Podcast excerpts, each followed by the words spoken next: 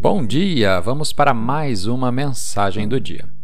A escritura de hoje está no Evangelho de João, capítulo 2, versículo 19. Respondeu Jesus: Destruam este templo, e em três dias eu o levantarei. O tema de hoje: a palavra final. Há mais de dois mil anos, Satanás e todas as forças das trevas pensaram que finalmente haviam derrotado Jesus na cruz. Eles não perceberam que Jesus havia profetizado não apenas sua morte, mas também a sua ressurreição três dias depois.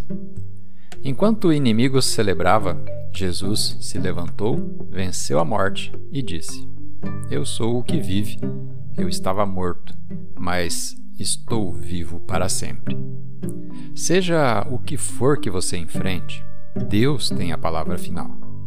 Volte para aqueles lugares onde você parou de acreditar e desperte sua fé novamente. Quem te disse que acabará assim?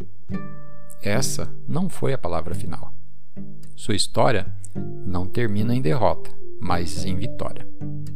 Ao longo do caminho, podem haver alguns contratempos, momentos em que tudo parece impossível, mas você está prestes a ver Deus aparecer.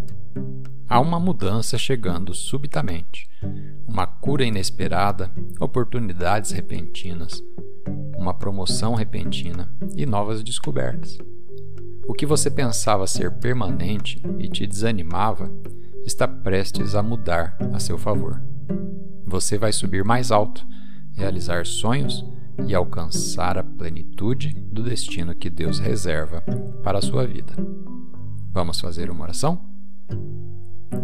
Pai, obrigado porque não importa quais desafios e contratempos eu enfrente, o Senhor tem a palavra final sobre todas as coisas.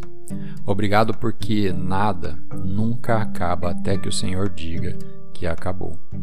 Eu acredito que o Senhor está quebrando os poderes das trevas e que a vitória já está a caminho, em nome de Jesus. Amém.